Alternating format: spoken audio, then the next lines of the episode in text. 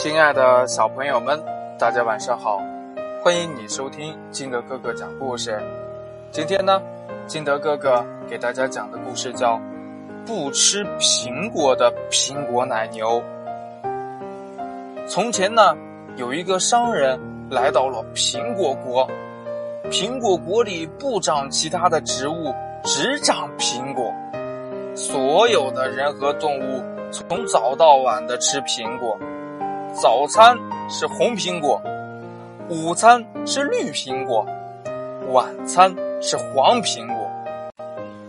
苹果国的牛奶特别的好喝，由于这里的奶牛从小吃苹果长大的，所以呀，牛奶里充满了浓郁的苹果香。哎呀这个味道呀，好极了！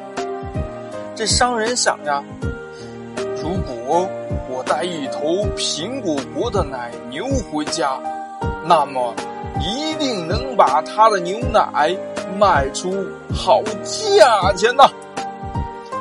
商人花了不少钱买下了一头奶牛，可是回国第一天就遇到了麻烦。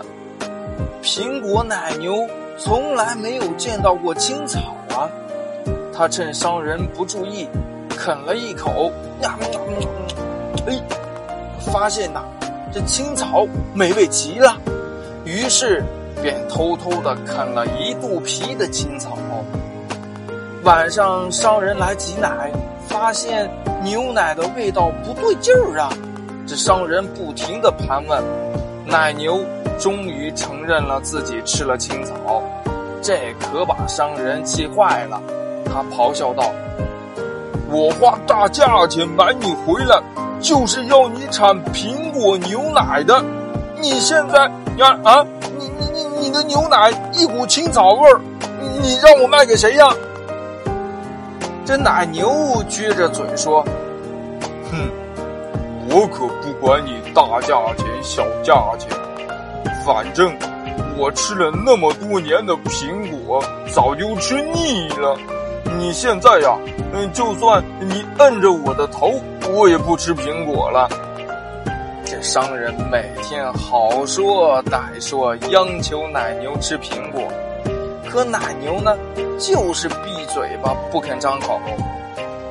这商人想呀，要是这样下去，这奶牛饿死了，那我不是更亏了吗？终于，这商人想出了一个好办法。他开始呀，天天给奶牛喂大把大把的青草，奶牛可高兴了，一个劲儿的猛吃。终于有一天，商人说：“现在呀，差不多了。”商人把奶牛和满满一卡车的干草送回了苹果国。这下苹果国沸腾了呀！